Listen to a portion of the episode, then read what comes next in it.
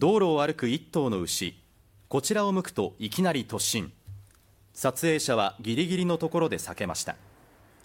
道南の七飯町の国道5号線で昨日夕方一頭の牛が目撃されました。まさかあの国道を走ってくるなんて夢にも思ってなかったのでそこら辺はちょっとびっくりしました。